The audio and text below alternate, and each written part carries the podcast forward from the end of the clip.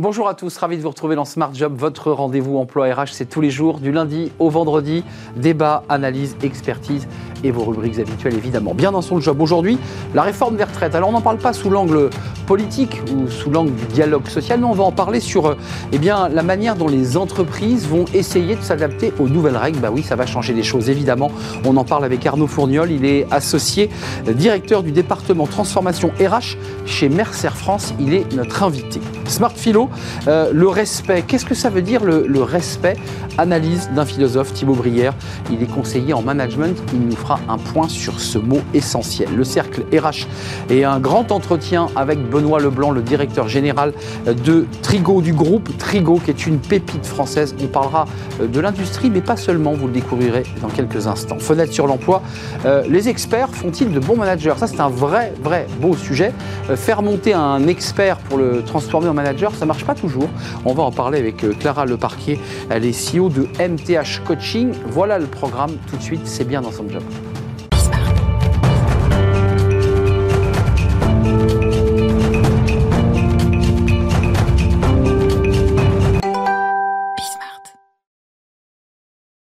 Bien dans son job. Oh, que nous avons beaucoup parlé de ce sujet retraite. On va continuer à en parler d'ailleurs.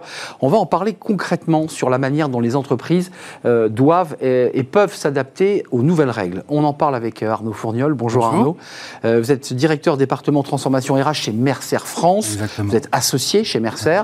D'abord, un mot au-delà des enjeux politiques, d'une loi qui se prépare, d'une proposition de loi. Qu'est-ce que vous disent vos clients euh, lorsqu'ils vous parlent des retraites? Ils vous disent Oh là là là, comment on va faire?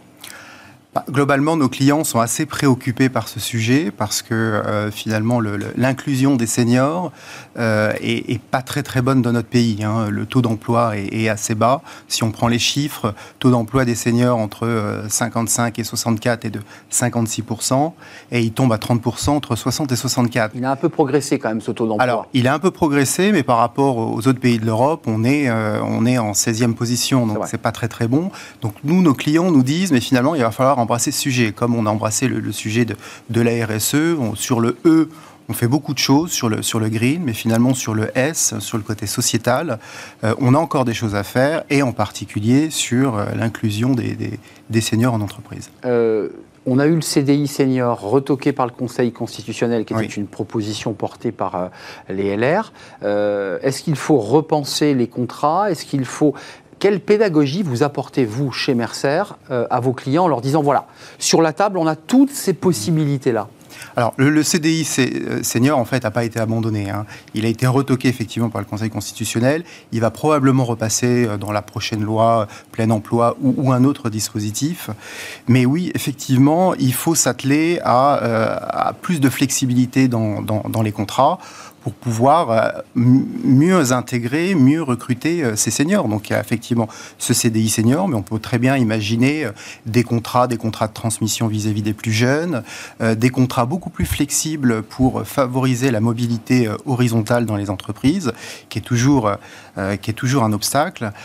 donc oui, il faut repenser ça quand même, il euh, faut être pragmatique, les entreprises, quand même, souvent écrètent par le haut et se séparent par petites charrettes euh, de leurs seniors parce qu'ils coûtent trop cher, parce qu'ils sont plus tout à fait formés, parce que, et parce que les seniors ne veulent plus d'ailleurs forcément rester dans l'entreprise. Comment on, comment on réenclenche cette relation de, j'allais dire, presque de confiance bah, effectivement, en France, c'est un vrai sujet culturel. C'est-à-dire qu'on n'est on n'est pas dans un monde du travail très très inclusif. Donc il y a, y a, un vrai travail à faire sur comment réintégrer euh, finalement nos, seniors, comment travailler sur l'employabilité.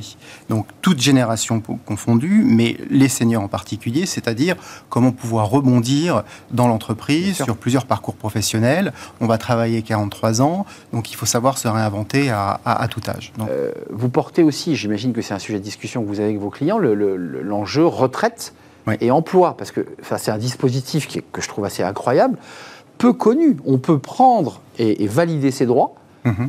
et puis derrière réenchaîner. Effectivement. C'est incroyable. C'est ces dispositifs qui ont évolué, qui sont encore trop, peu connus euh, euh, par les entreprises, euh, mais il existe tout un panel de, de, mesures pour faciliter la transition emploi-retraite. Je prends un exemple, le, le, temps partiel senior, qui permet de transmettre finalement ses connaissances aux plus jeunes, de, favoriser ce, développement en contrepartie d'avantages fiscaux pour, pour l'entreprise, comme le mécénat de compétences, par exemple, qui permet de, de s'intéresser finalement aux organismes d'intérêt général en contrepartie de, pareil, de, de compensation, de compensation financière.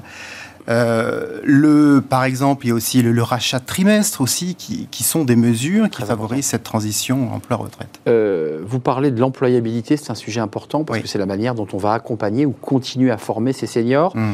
Euh, l'aménagement de contrats plus souple, d'agilité, est-ce que vous dites qu'il faut aller un peu plus loin? On a évoqué un quota une politique de quotas, puisque ça a été évoqué pendant le débat sur les retraites.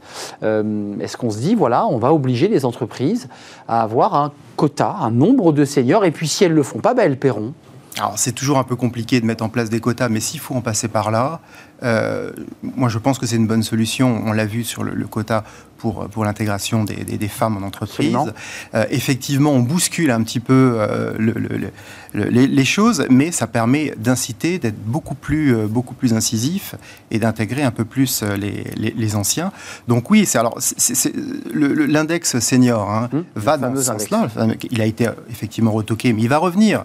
Mais il permet de fournir un certain nombre d'indicateurs sur le recrutement, sur la formation des seniors, euh, et, du coup, ça va être incitatif. Ça va permettre d'ouvrir des négociations avec les partenaires sociaux également. Euh, et, les branches. Et les branches. Et les branches. Et, les partenaires, et, les, et, les, entreprises vont effectivement aller dans ce, dans ce sens-là. C'est à l'instar de ce qui se passe par exemple en Suède.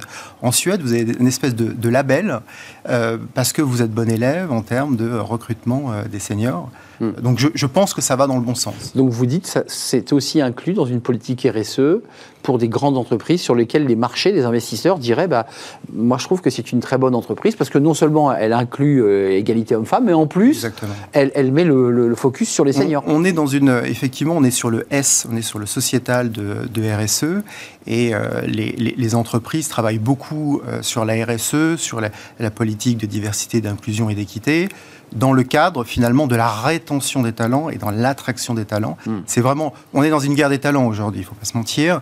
Euh, donc tous les moyens, tous les leviers sont bons euh, pour euh, finalement travailler là-dessus. Euh, mes clients euh, me disent beaucoup, mais finalement, il faut repenser cette promesse vis-à-vis des employés euh, et utiliser des leviers. Ben, évidemment, il y a la rémunération, mais il y a aussi la flexibilité, il y a aussi le bien-être au travail. tous ces leviers qui, qui, permettent d'être plus inclusifs vis-à-vis des seniors, qui permettent de les attirer, de les retenir et, ça va dans le bon sens. Euh, au risque même d'ailleurs de disrupter le contrat de travail, parce qu'on a évoqué le CDI senior, mais il y a beaucoup de seniors qui disent, moi je veux bien repartir dans l'entreprise, mais je vais être plus dans un rôle de consultant, je vais monter ma boîte, je ferai plus d'émissions à, courte durée. Est-ce que c'est un peu ça l'évolution? Est-ce que les DRH ont, conscience de cela? Oui, c'est l'évolution, c'est ce qui se passe aux États-Unis aujourd'hui, bah à peu près 40%, 40 du marché qui sont des, qui sont des freelances. Et, aujourd'hui, je le vois même dans le conseil, on fait appel à des, à des freelances pour, pour compléter les, les équipes. Donc je pense que le monde du travail va se transformer. Et demain, effectivement, on va avoir un mix de, salariés et, d'indépendants. Ce qui veut dire que les contrats doivent être plus flexibles et on doit pouvoir aménager pour faire coexister en fait ces deux, Hmm. de sujet-là. Avec ce dispositif, je leur dis peu connu quand même, de pouvoir cumuler et de valider sa retraite, donc de toucher sa retraite. Exactement. Laisser passer un petit délai, je crois que parce que c'est un enjeu hmm. lié à l'URSSAF, me semble-t-il, et de pouvoir enclencher quoi, comme consultant ou comme salarié. Voilà, aujourd'hui, vous pouvez, vous pouvez prendre votre retraite anticipée et vous pouvez toucher une partie effectivement de, de, cette, de cette retraite tout en travaillant. Donc ça, ça commence à se flexibiliser. Il, hmm. faut, il faut aller plus loin pour euh, que le marché du travail interne-externe soit complètement flexible. Oui, il faut préciser quand même que quand on continue à travailler après avoir validé ses points retraite et, qu'on touche sa retraite, on cotise à perte, hein, il faut le préciser. Non, mais il faut quand même le dire. Oui. Euh, on ne donne pas en plus et on n'augmente pas son niveau de retraite en travaillant après, ce qui est peut-être un petit sujet. Euh, un mot, les DRH sont sensibilisés au sujet, vous les sentez aujourd'hui, ils ont pris conscience des enjeux de cette réforme? Pour conclure Aujourd'hui, je trouve, si vous voulez, qu'on euh, ne va pas assez loin. Les DRH vont pas assez loin. les DRH sont sur tous les fronts. Ils sont sur les fronts de la transformation de l'entreprise, parce qu'ils ont un rôle un peu de chef d'orchestre. Ils sont sur, la transformation de leurs fonctions à, eux. Ils sont les problèmes de rétention, d'attraction. Et le sujet des seniors, c'est un peu la dernière roue du carrosse. Donc, on n'en fait pas suffisamment. Mais bon, le sujet vient sur la table aujourd'hui. Merci Arnaud Fourniol d'être venu nous rendre visite. Vous êtes associé chez, chez Mercer France, en charge justement de cette transfo et de l'accompagnement des, DRH euh, sur ce sujet en particulier et sur d'autres évidemment des, seniors. Merci de nous avoir rendu visite. La suite de notre programme, la philo. Bah oui, la philo c'est important et le respect, bien sûr que c'est important. Sujet essentiel dans l'entreprise. On en parle euh, avec Thibaut Brière qui, qui va me rejoindre juste après le jingle.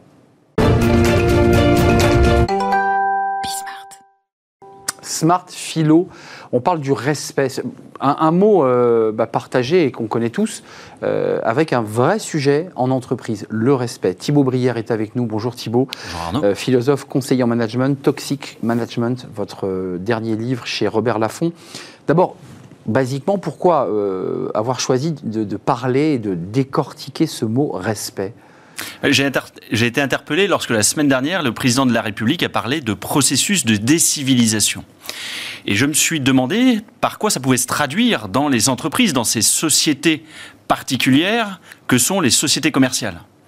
Et de fait, on observe des, des, des, comportements de plus en plus parfois violents, euh, un comportement de plus en plus dur en, entreprise. Donc irrespectueux. Donc irrespectueux, exactement, pour une, pour une part. Et dans quelle mesure, que pouvons-nous faire justement pour renforcer cette civilité du quotidien en entreprise, comment ça se traduit dans nos organisations? On va parler de la définition de ce mot respect dans son étymologie, mais on voit bien dans ce que vous nous dites qu'il y a une forme de, porosité entre la société, l'entreprise, l'entreprise, la société. On est d'accord? Oui, l'entreprise n'est pas, comme dirait Spinoza, un empire dans un empire. Elle est elle aussi, euh, elle transpire euh, la société avec un S majuscule partout, et elle n'en est qu'un microcosme, elle en reflète euh, l'évolution. Euh, qu'est-ce que le respect, Thibault, alors, euh, euh, vu sous l'angle d'un philosophe et de son étymologie Le respect, étymologiquement, c'est le fait, c'est l'action de se retourner pour regarder derrière soi. C'est ce que nous faisons quotidiennement lorsque, par exemple, nous tenons la porte à quelqu'un qui est derrière nous. On lui tient la porte, on lui tient la porte, on regarde, on fait attention. Donc c'est un égard vis à -vis d'autrui et notamment un égard, lorsque l'on peut élargir euh, le, thème, pas simplement au sens physique de regarder physiquement derrière soi, mais c'est avoir de la considération pour l'altérité, c'est-à-dire pour la différence. L'autre, il est différent, éventuellement dans mon entreprise, il peut prendre des initiatives que moi-même je ne prendrai pas, eh bien je dois respecter son champ d'autonomie, sa responsabilité, parce qu'il est lui aussi une liberté. Et pour Kant, puisque Kant a, approfondi ce sujet, ça représente quoi? Alors Kant nous dit que le respect que l'on doit à autrui ne résulte ni de la crainte que l'on doit avoir pour lui, hmm. ni de l'admiration. Il est euh, comme entre, entre les deux. Équidistant, exactement. Et il résulte en fait d'une obligation de la raison. C'est le seul sentiment naturellement produit dit Kant, par la raison. C'est-à-dire que ce que je vais respecter en l'autre, ce n'est pas le fait que j'ai des affinités particulières avec lui. Que hiérarchiquement il soit au-dessus de moi. Ou que hiérarchiquement, eh et que je puisse le craindre pour une part. C'est le fait qu'en lui, je respecte l'idée d'humanité. Et donc la dignité intrinsèque qui est la sienne. Hum, c'est fondamental ce que vous nous dites, parce qu'en entreprise, la relation de respect passe quand même par le contrat et par la hiérarchie. Oui, donc c'est effectivement, c'est ce qui vient, en fait, animer normalement de l'intérieur euh, animer de l'intérieur les individus. Et donc ça, c'est la société, effectivement, qui est censée mettre ça dans le cœur de l'homme. C'est l'éducation, c'est tout un processus d'éducation. Et c'est le lien de subordination. On est subordonné dès lors qu'on signe un contrat, on, est tenu par un lien de subordination. On est fonctionnellement, fonctionnellement subordonné à quelqu'un. Obligation de respect juridique. Et obligation de respect juridique dans les deux sens. Et dans du les supérieur, justement, également à l'égard du, du, subordonné. Question philo euh, fondamentale. Faut-il tout respecter? Parce qu'on avance un peu, on, en a fait la définition, euh, vu par Kant aussi. Est-ce qu'il faut tout respecter? Alors, pris en son sens, non. Moi, je dirais non, naturellement. Ça, c'est un point de vue. Non. Enfin, je crois que justement, ce n'est pas qu'un point de vue. On ne peut pas tout respecter, on ne doit pas tout respecter, parce que tout respecter, mettre tout sur un plan d'égalité, ça, c'est la définition de la décivilisation, c'est-à-dire de la barbarie. Euh, ne pas hiérarchiser justement entre, Mao, entre Mao et Bouddha, entre euh, Jésus et Hitler, ben, à un moment, il faut bien hiérarchiser. Et on ne peut pas respecter également euh, toute pratique. Il y a des pratiques objectivement nocives, nuisibles, et d'autres qui ne le sont pas. Et donc, le, principe même de la civilisation, c'est, ça consiste à pouvoir hiérarchiser, à pouvoir dire, à distinguer un bien d'un mal, un juste euh, d'un injuste. Et donc, on ne peut pas euh, tout mettre sur le, sur le même plan, c'est fondamental. Et pris en son sens absolu, le respect n'est dû que à un humain on ne respecte pas, si je puis dire, du matériel, ou alors en un sens uniquement relatif. Euh, Vous nous amenez sur le respect de la personne. la personne et du bien-être animal avec un texte à l'Assemblée nationale qui plaçait l'animal au même rang que l'être humain. Effectivement. Et pourquoi, de mon point de vue en tout cas, euh, enfin du point de vue d'une philosophie humaniste en tout cas, le, respect dû à l'homme doit être plus grand que du respect dû d'une part à des animaux, de mon point de vue, hein, ou à des objets, euh, c'est parce que l'homme, lui, a la capacité à se reprendre. C'est-à-dire ce que je vais respecter en autrui, c'est sa capacité à se corriger. C'est-à-dire que l'autre ne se réduit pas à ce qu'il a fait, à ce qu'il a montré de lui jusqu'à aujourd'hui. Il peut sans cesse changer. La table a une neutralité absolue elle a une neutralité absolue, et un animal lui-même, en fait, obéit à des déterminismes, à, un ADN dont il ne peut s'extraire. On n'a jamais vu, me semble-t-il, euh, un chien euh, prétendre se comporter comme une chauve-souris ou autre chose. Or, des humains, l'humain, lui, il peut se dénaturer. Il peut, et euh, s'il le souhaite, on le voit bien aujourd'hui, vouloir changer de genre, etc. Il peut y avoir des crimes contre l'humanité. Et donc, l'homme, il n'est pas assigné à résidence dans son humanité. Et c'est ça que je dois respecter infiniment en lui. C'est passionnant. quand même, comment faire pour trouver le juste milieu? Puisque pour en revenir à notre décivilisation et à notre entreprise, il y a des moments où on n'arrive pas à trouver le juste milieu entre je respecte uniquement parce que c'est mon supérieur hiérarchique, alors que je ne le respecte pas euh, dans son altérité. Comment, c'est quoi la, bonne distance là? La bonne distance là-dessus, effectivement, parce que vous, avez raison de le dire, Arnaud, euh, le respect, c'est avant tout une question de distance, c'est ah trouver la juste distance. Et lorsqu'on a trop peu de distance, euh, bon. Euh, du coup, du coup les normes, grosso modo, elles ne doivent pas servir d'absolu. On l'a bien vu dans la Deuxième Guerre mondiale, effectivement, des gens qui prétendent euh, un respect absolu aux normes, ça, conduit, ça peut conduire en tout cas à des environnements totalitaires. Donc il faut faire preuve d'esprit critique. Donc les organisations elles-mêmes, pour avoir des gens véritablement respectueux, doivent travailler à cette, cette question de l'esprit critique, qui est une soft skill prioritaire, me semble-t-il. Qui porte le respect? Parce que ce discours philosophique, euh, quelqu'un le porte, doit l'incarner. C'est quoi? C'est le sommet de l'entreprise, c'est l'attitude même du dirigeant? J'allais dire de son COMEX quand l'entreprise est un peu plus grande? Oui, l'exemplarité du dirigeant, effectivement, est fondamentale euh, à cet égard, en ayant bien en tête que l'exemplarité n'est pas l'impeccabilité. Il ne s'agit pas d'être, euh, comme le dit l'étymologie d'impeccabilité, d'être sans tâche, sans péché, euh, sans faute. Il s'agit d'être capable de reconnaître ses fautes. Et donc le respect, ça, commence par le respect que l'on se doit à soi-même et aux autres, le respect à l'égard de la vérité, être capable de reconnaître ses torts. Merci Thibaut Brière d'être venu nous, rendre visite. On fait une courte pause et on va se tourner vers le cercle RH. Un grand entretien aujourd'hui avec le directeur général de Trigo. C'est une marque qui n'est pas euh, connue du grand public. Vous allez voir, c'est une pépite française et on va la découvrir juste après la pause.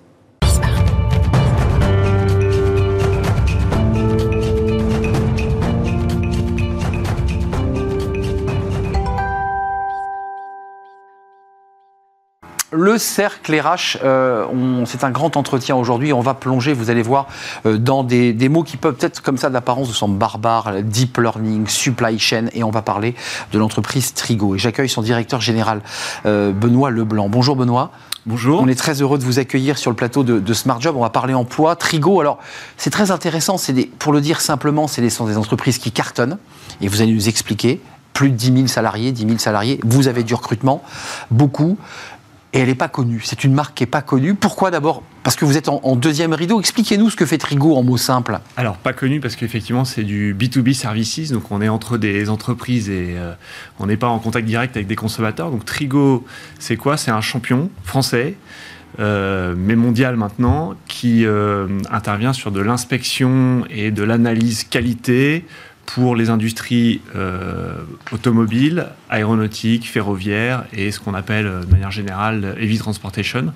Donc on a des équipes qui sont déployées dans 500 sites industriels dans 26 pays. Euh, en France, Stellantis, Toyota, c'est un partenariat qui a 20 ans, il faut quand même le dire. 20 ans, Stellantis, euh, c'est notre premier client depuis 25 ans donc, puisque c'est une société qui a été créée en 97 en France. Voilà, donc on a ces, 10 000 collaborateurs qui sont dans, ces 25 pays et qui peuvent intervenir à tout moment, du jour et de la nuit, sur des enjeux euh, qualité dans des usines pour sécuriser des chaînes de montage, des approvisionnements de pièces. voilà, donc on a des on a des spécialistes, on a des gens très opérationnels, euh, et Trigo est une société euh, extrêmement opérationnelle. Juste un petit mot sur vous, parce que quand on prépare cette émission, on, on observe cette entreprise qui est donc du service au service de l'industrie et de sa qualité, on va y revenir. On se dit, bah, forcément, il, il a fait central. Euh, bah non, votre parcours est intéressant parce que vous venez de la finance. Et puis finalement, vous, vous- un peu comme ça, en décalé dans votre carrière, vous vous êtes plongé dans l'industrie. Et quoi, vous aviez pris goût à, ces- à ce métier du service à l'industrie? Absolument. Euh, comme je dis souvent, j'ai attrapé le virus. Euh, le service à l'industrie. L'industrie, c'est quelque chose d'extrêmement stimulant. Ça bouge beaucoup. Il y a des innovations technologiques. Il y a des enjeux opérationnels très forts. Il y a un peu la tyrannie du court terme tout en ayant l'innovation long terme. Et une société qui est au service de cette industrie, c'est extrêmement stimulant. Donc, quand j'ai rencontré l'équipe dirigeante de Trigo à l'époque, euh, je me suis dit, bah, fonce. Euh, Il y a un énorme projet. Vous arrivez par un fond, puis finalement les fonds parfois s'en vont, hein, c'est un peu comme la marée, mais vous êtes C'est ça. resté. Moi, je suis resté. le coquillage qui est, qui resté dans, dans l'entreprise. Exactement. Moi, j'ai vu un très beau projet entre- entrepreneurial, un, un énorme, ce que je vais appeler terrain de jeu euh, industriel pour développer la société en France à l'international. Et je me suis dit, bah, voilà, comme d'ailleurs beaucoup de collaborateurs chez Trigo, j'ai eu le, le sentiment qu'il y avait un, un grand projet de croissance et quelque chose de stimulant pour moi et pour le, le reste de la société. Une pépite qui se développe euh, aux États-Unis, euh, Amérique du Nord, euh, et il faut le redire, hein, c'est une pépite française à l'international. Mm. Pour le dire en mots simples, je suis le patron de Stellantis. Je vous rencontre et je vous dis voilà, c'est très simple. Dès que j'ai ma chaîne de montage euh, d'automobile qui s'arrête plus de 5 minutes, je perds 3 millions d'euros. C'est ça l'enjeu. C'est ça. je synthétise. hein. Quand vous avez euh, 1000 personnes qui travaillent sur la chaîne de montage, à ce moment-là, vous multipliez par ces 3 minutes, plus le coût de l'équipement, le coût de l'énergie. C'est ça l'enjeu, on est d'accord. C'est des, coûts euh, extrêmes. On est dans du just-in-time. Il n'y a pas de stock intermédiaire. Il y a, il y a assez peu de marge de sécurité, du flux très tendu. Euh, et donc, il faut que cette très très belle mécanique, l'automobile, c'est une très très belle mécanique. Je ne parle pas de la voiture, mais je parle de l'industrie Dans l'industrie, ouais. Euh, il faut éviter les grains de sable. Et nous, Trigo, on est, on est là pour ça et on le fait très bien depuis euh, plus de 25 ans, euh, encore une fois, dans, dans 25 pays. Euh, Il y, y a un deuxième enjeu, on va parler de l'emploi, parce qu'il y a quand même des enjeux de recrutement, il faut avoir les meilleurs. Il faut préciser que vos collaborateurs ne sont pas dans une tour vitrée à la défense, ils sont tous répartis sur les sites. C'est-à-dire qu'ils sont en stand-by et, et prêts à intervenir, on est bien d'accord. 99% de nos équipes sont euh, dans des sites industriels ou Intégrés à la vie de l'entreprise. intégrés à la vie de la- de, de l'usine ou parfois dans des bureaux, hein, parce qu'on a aussi des ingénieurs qui sont dans des bureaux sur des, des tâches plus analytiques. Euh, mais nos équipes sont euh, dispersées dans cette, euh, cette chaîne euh, de, de production euh, à travers le monde. On a évoqué plusieurs fois dans notre rubrique Smart Philo le- le- les dangers euh, ou, ou l'amitié qu'on peut avoir avec l'intelligence artificielle. Je trouve que l'industrie 4.0, parce qu'on peut l'appeler comme ça, vous- accompagnez l'industrie 4.0, vous en êtes un acteur. Euh, l'intelligence artificielle, elle est partout. Quand on, on lit le- le- les actions menées très concrètes, on voit de l'IA, on voit du deep learning.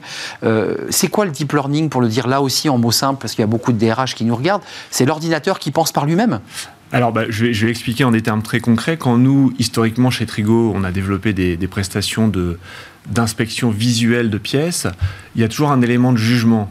Euh, par exemple, qualifier la taille d'une rayure sur une pièce plastique qui va être dans un habitacle, il y a un élément de jugement. Et euh, des, des- des humains savent faire ça, mais il y a un moment où, pour objectiver ce- cet élément subjectif de l'humain, on peut apprendre à une machine à faire ces inspections et à émettre ce jugement en disant bah voilà une rayure comme ça elle est bonne une rayure comme ça elle est pas bonne et en fait avec l'accumulation de, ce, de, ce- de- des pièces que la machine va voir elle va apprendre ce qui permet beaucoup de choses Donc, accumulation de data. Accumulation de data donc ça permet déjà d'avoir un élément euh, tiers et automatisé qui est euh, je dirais opposable euh, vis-à-vis de no- notre client puisque c'est une machine qui a été paramétrée pour ça qui va faire cette inspection Est-ce que c'est en relation avec ce qu'on voit là? C'est tout à fait en relation On avec ce d'accord, voyez là, hein. voilà, qui est une, une start-up dont nous avons fait l'acquisition il y a 18 mois, C'est ça, hein qui s'appelle Scortex. Cortex, française voilà, aussi. hein. qui est française, voilà, qui fait partie d'une une pépinière et qui, est- qui s'est développée jusqu'à rejoindre le groupe Trigo. Là, l'outil que l'on voit, c'est cette machine qui va passer et vérifier. Voilà. Ça, c'est du contrôle qualité en quelque Donc sorte. ça, hein. c'est du contrôle qualité. La machine va, euh, on va lui, on va lui dire au début, euh, cette pièce-là que machine, tu viens de voir, elle est bonne. euh, Celle-là n'est pas bonne. Et en fait, elle va apprendre ensuite ce qui est une pièce bonne.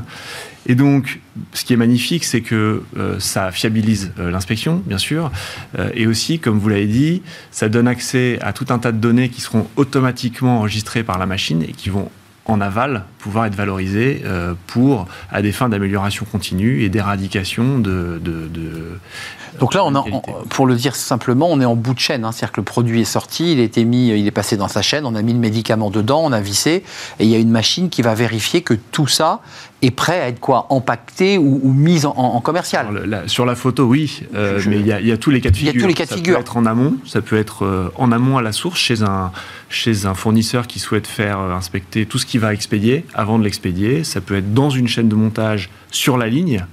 Euh, pendant le, le processus d'assemblage, ou ça peut être effectivement en bout de chaîne euh, pour vérifier euh, l'intégrité d'un produit fini.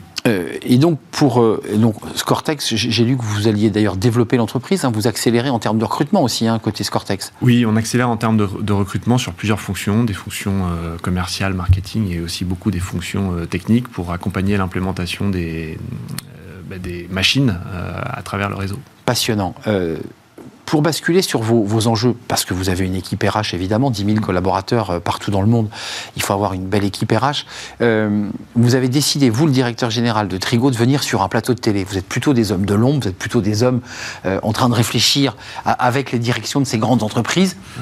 Qu'est-ce qui fait que vous dites un jour, moi je vais aller sur un plateau de télé parce que je veux qu'on parle de l'entreprise, elle est belle. C'est quoi? Il y a des enjeux de recrutement, il y a des enjeux d'attractivité? Quel est, l'objectif? Alors, je pense que vous l'avez dit vous-même en introduction, euh, Trigo n'est pas, n'est, n'est pas très connu, alors qu'en réalité, on a euh, un- une taille importante, Ah un nombre de collaborateurs important, un grand footprint. Donc, voilà, c'est un peu contre-intuitif. Euh, nous, la visibilité nous sert à euh, nous promouvoir auprès de nos, clients, mais aussi beaucoup, comme vous l'avez dit, euh, auprès de potentiels euh, collaborateurs. C'est très important pour nous d'avoir accès à du talent. Il y en a beaucoup dans ce pays, dans les autres pays qu'on couvre d'ailleurs, et il faut qu'on construise un petit peu notre notoriété pour que les gens sachent connaissent le type de métier qu'on a à proposer, le fait que ce type de société de service B2B qui est un peu intercalé dans une chaîne complexe Ah. En fait offre beaucoup d'opportunités, même si c'est pas connu comme, comme Google ou Facebook. En réalité, il y a des super opportunités chez nous, ça bouge, euh, et il y, a, il y a de quoi faire carrière dans un groupe comme Trigo. Benoît, euh, c'est les mêmes métiers, parce que vous évoquez les, les- les GAFA, alors eux, Mm. connus mondialement, puisqu'on est des consommateurs de, de- de leurs produits, mais euh, c'est les mêmes métiers que, que- que vous avez chez vous, chez Trigo? Alors, on, on en a. Après, nous, dans, le- dans nos 10 000 collaborateurs, il y a beaucoup de métiers très opérationnels, très terrain, usine. Oui, ceux qui sont dans l'usine, c'est quel poste C'est quel dans type de l'usine. poste Alors, il y a, il y a- ce qui est très important chez nous, c'est toute la structure de management. En fait, c'est très opérationnel. Il faut savoir déployer des équipes importantes dans un environnement industriel qui est complexe. Donc, on a une, une supervision, donc des chefs d'équipe, des chefs de site, euh, des ingénieurs euh, industriels sur, sur le terrain, euh, qui sont très importants pour faire fonctionner euh, la machine. Attendez, Pour être très concret, ceux que vous déployez dans vos, dans vos usines, j'ai ci- Stellantis, j'ai cité Toyota, ce sont des équipes, ils ne sont pas tout seuls. La machine s'arrête, ça bloque. Euh, les commandos, pour les Ouais. citer, Trigo, interviennent Se déploie immédiatement. immédiatement. C'est-à-dire, ouvrent des ordinateurs, vérifient, essaient de comprendre d'où ça vient. dé- dévie euh, un flux euh, de pièces, euh, commence à l'inspecter, monte, monte une inspection euh, qui doit être fiable, avec ensuite un- tout un processus de collecte de données, et parfois... Et répare. Enfin, je veux dire, en tout cas, ré- résolvent ou pas? Alors, on, on fait tout. Euh, donc, parfois, on ne fait qu'inspecter. Parfois, on inspecte et on retouche des pièces pour les rendre compatibles avec une, euh, une chaîne de montage, par exemple, ou pour corriger un défaut. Donc là, c'est très technique, en l'occurrence. Voilà, là, hein. c'est très technique. C'est des, des métiers, euh, par exemple, euh, manuel. la carrosserie, l'é- l'électricité, l'électronique, voilà, il y a des métiers très techniques.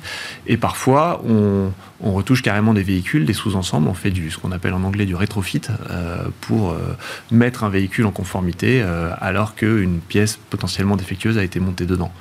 Et après, il y a toute une dimension qui est plus récente chez Trigo, mais qui émerge vraiment très fort et qui est en croissance annuelle de plus de 30% là, depuis ces dernières années. C'est tous les métiers plus analytiques. Donc, ce qu'on appellerait des métiers col blanc, avec là des ingénieurs Bah qui oui. vont aller au creux du problème, euh, faire des analyses de causes et qui vont bien souvent. La Là, c'est du prédictif. On, va, on essaie de Alors, prédire. Ça, ça peut être. On va jusqu'au prédictif. On va jusqu'au prédictif, c'est correctif et prédictif. Ça. Et ce qui est très intéressant pour, nos, pour les constructeurs automobiles et aéronautiques, c'est que ces gens peuvent se déployer non pas seulement chez eux, mais dans leur supply chain. Vous avez parlé de supply chain, donc Absolument. un terme barbare, la chaîne d'approvisionnement. Et donc ces gens-là... Pour que le flux soit continu, il faut que ça soit approvisionné en, Voilà. en- Et en donc, amont. Ces gens-là se déploient en amont pour s'assurer que euh, un fournisseur qui est nouveau et qui va fournir un Stellantis ou un Toyota, euh, il faut que ces processus de production soient fiables, il faut qu'ils puissent fournir les bons volumes au bon moment, il ne faut pas qu'il y ait, de, encore une fois, de grains de sable dans cette belle machine. Et ça, ça nécessite de l'analyse, de l'intervention et de l'accompagnement. Et ça, son nouveau, nouveau métier, c'est quel titre si, si, je vais sur le site Trigo Alors, malheureusement, je ne pourrais pas être recruté, mais euh, c'est quoi les, les, titres Donc, on, les appelle les euh, Advanced Services. Euh, voilà, c'est encore une fois en anglais, puisqu'on est tellement international, maintenant qu'on a, on a adopté, on a adopté l'anglais. Donc, au sein des Advanced Services, on a de l'audit, conseil, formation. D'accord. Euh, niveau ingénieur Niveau ingénieur, euh, la plupart du temps, ou technicien très qualifié. Benoît Leblanc, quelques mots sur la décarbonation, parce que toutes les industries sont sur ce sujet. C'est-à-dire qu'elles ont à la fois des obligations, puis elles, ont, elles portent aussi des valeurs, et elles se disent, si on veut continuer à être là dans 30 ans, il faut qu'on réfléchisse à notre décarbonation, c'est-à-dire l'enjeu des pièces, euh, l'eau, l'électricité. Comment vous vous situez, vous, Trigo, par rapport à ces sujets-là, et même dans le travail de conseil que, que vous amenez? Alors c'est très important pour nous. Euh, nous, ce qu'on considère chez Trigo, c'est que la qualité est un facteur d'efficience industrielle et donc d'économie. Euh, des produits de bonne qualité euh, vont produire moins de déchets, il y aura moins de ce qu'on appelle encore une fois en anglais de scrap, mise au rebut. et donc tout ça, ça c'est un enjeu. Tout ça est une source eh d'économie. Le deuxième enjeu, c'est que en fait nous on a une infrastructure internationale, un, réseau. et donc si un constructeur me demande euh, déployez-vous euh, au Mexique, en Turquie, au Maroc ou en Thaïlande, nous avons déjà des équipes d'ingénieurs dans ces pays-là qui mm. qui vont pas avoir besoin de prendre l'avion pour y aller et qui vont pouvoir intervenir tout de suite, tout de suite, mm. en économisant beaucoup de beaucoup oh. d'inefficience euh, de kérosène aussi au passage et de kérosène pour nos pour nos clients. Donc on pense nous, on est une société de service, comme vous l'avez dit, euh, nos équipes sont déployées chez des clients. Donc, nous-mêmes, sur nous-mêmes, on a quelques économies à faire, mais le gros des économies. C'est côté entreprise. CO2, c'est du côté de nos clients qu'on hmm. peut, les, qu'on peut les générer. Juste un mot, là, il y a eu le débat sur l'industrialisation ou la réindustrialisation. Quel regard vous portez, vous qui êtes finalement euh, euh, en, intermédiaire, en intermédiation presque avec les industriels Vous dites, il y a de la place en France pour l'industrie ou pas? Il y a absolument de la place en France pour l'industrie. Il y a déjà de l'industrie euh, en France. Mm. La France n'a pas été complètement désindustrialisée. Mm. Euh, on a quand même euh, je le rappelle, Stellantis, qui est l'un des leaders mondiaux du marché de l'automobile, qui, est, qui a fait de très bons résultats. qui a fait de très bons résultats. Il y a aussi Airbus, qui est une société européenne, mais avec un, assez grand ancrage. C'est un de vos clients aussi, Airbus. un de nos clients principaux. Voilà, comme j'ai dit, on est très actif sur le marché aéronautique, et, et il y en a beaucoup d'autres. Le seul site alors pas le seul, mais l'un des rares sites européens de Toyota est en France, à Onin, dans le nord de la France. Dans le nord. Voilà, donc on n'a pas à rougir de notre euh, appareil industriel. Et ce qu'on voit aussi, c'est qu'il y a des nouveaux projets. Euh, voilà, il y a euh, là récemment, on était en contact avec une nouvelle société euh, qui va construire euh, une gigafactory de batteries dans le nord de France. en joint aventure avec la Chine, me semble-t-il, non Exactement. Il y, a, il, y a plusieurs, voilà, il y a plusieurs initiatives sur lesquelles nous, on est positionnés et qui vont dans le sens d'une réindustrialisation du pays. Vous, vous imaginiez, quand vous étiez à Berkeley, aux États-Unis, que vous alliez un jour diriger une entreprise de services industriels? Non, absolument pas. C'est vrai que du vu, de Berkeley, qui est donc dans la Silicon ah Valley, on, pense plutôt euh, software et, euh, et euh, nouvelles technologies. Moi-même, comme vous l'avez dit, j'étais plutôt orienté sur la finance. Finance, ouais.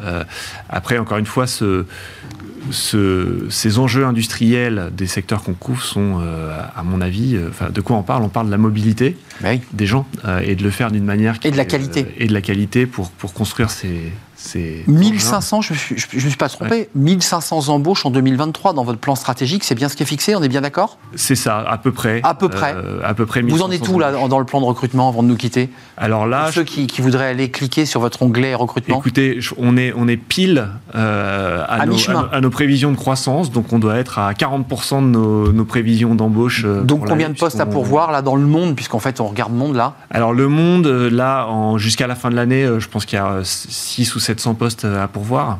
Euh, encore. Donc il faut aller sur le site euh, Trigo. Donc il faut aller sur le site Trigo, vous y trouverez euh, tout ce qu'il vous faut. Merci Benoît Leblanc de nous avoir éclairé sur tous ces sujets, alors qui sont, gérés en deuxième rideau. Nous, consommateurs, ne sommes pas, mais nous sommes évidemment impactés indirectement par l'action que vous menez dans tous les sites industriels dans lesquels Trigo est présent, en France et dans le monde, il faut le, le préciser. Voilà, et tout de suite, ces fenêtres sur l'emploi et on accueille notre invité.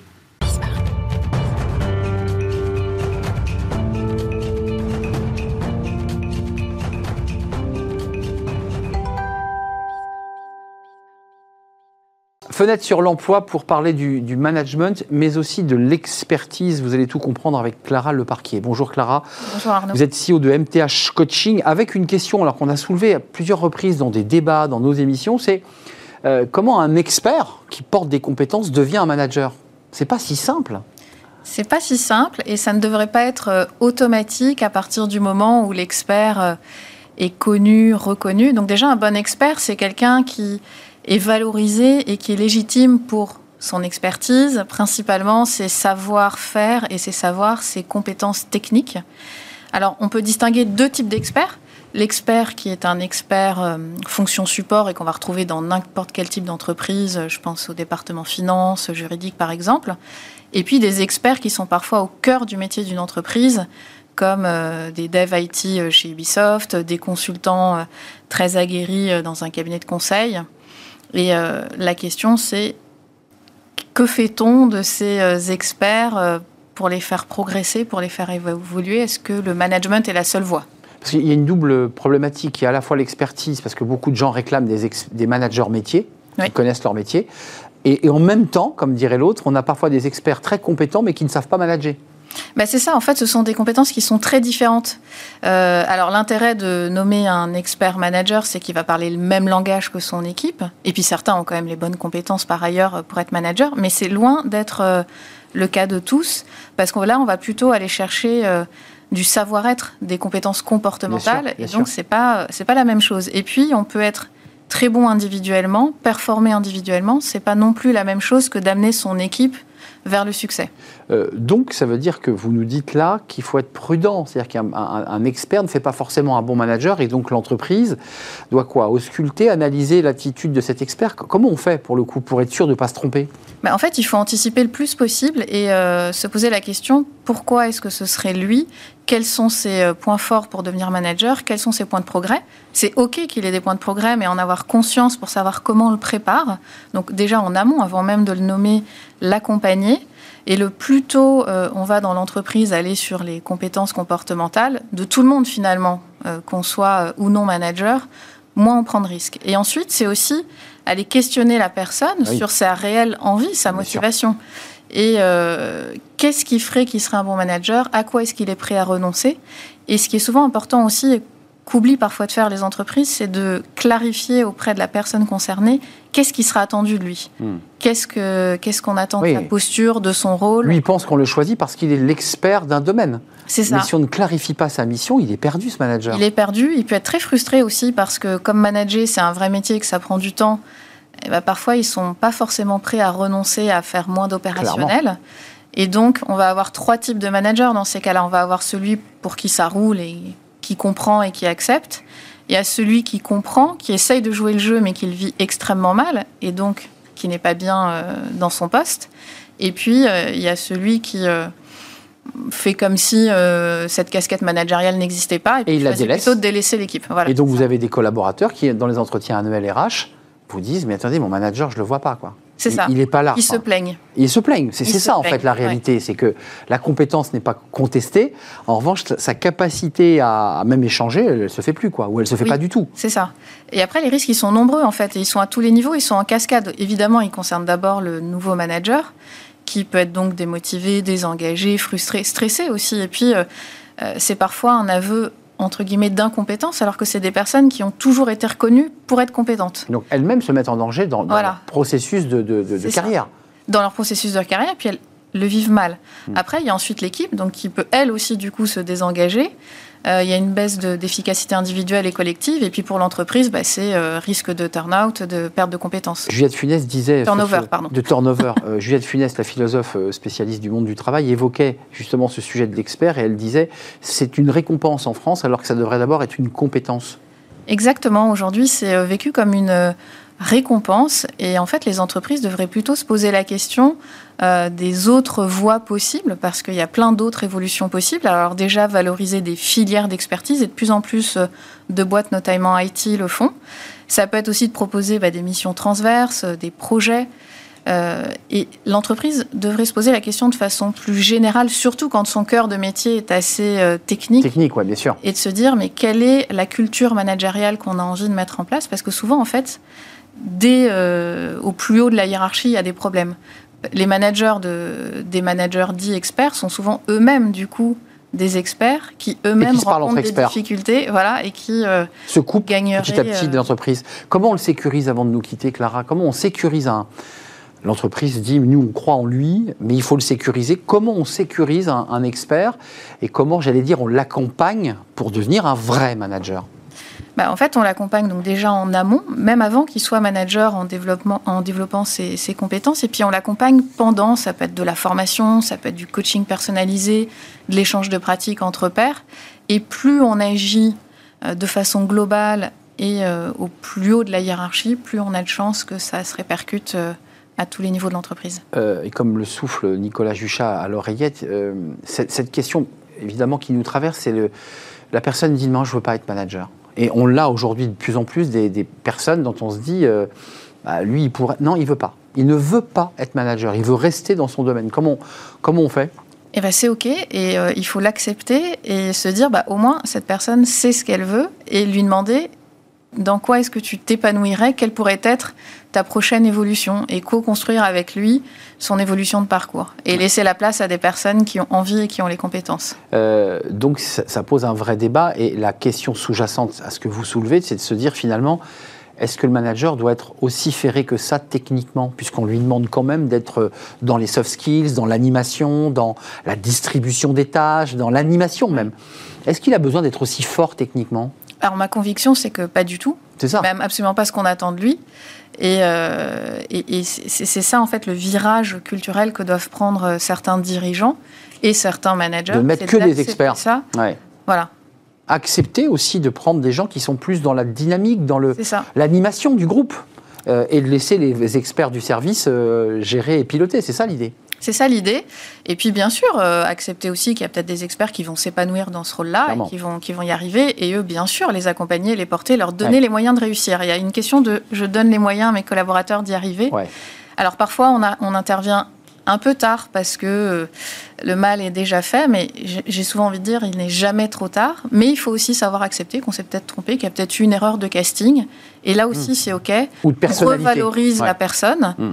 Et on, essaye de se poser la question où est-ce qu'elle a le plus de valeur dans l'entreprise et qu'est-ce qu'elle peut nous apporter? Merci Clara Leparquet de nous avoir éclairé sur un, sujet fondamental. C'est souvent une complexité euh, pour une entreprise de, savoir euh, voilà, où est-ce qu'on met l'expert ou la compétence. Merci Clara CEO de MTH Coaching. Merci, de nous avoir rendu visite. Euh, l'émission est, terminée. Merci à toute l'équipe qui m'a aidé à la préparer. Merci à Raphaël à la réalisation. Merci à Saïd au son. Et merci à l'équipe de programmation Nicolas Juchat et ses belles questions dans mon oreille. Et merci à Alexis évidemment. Je vous dis à demain. Bye bye.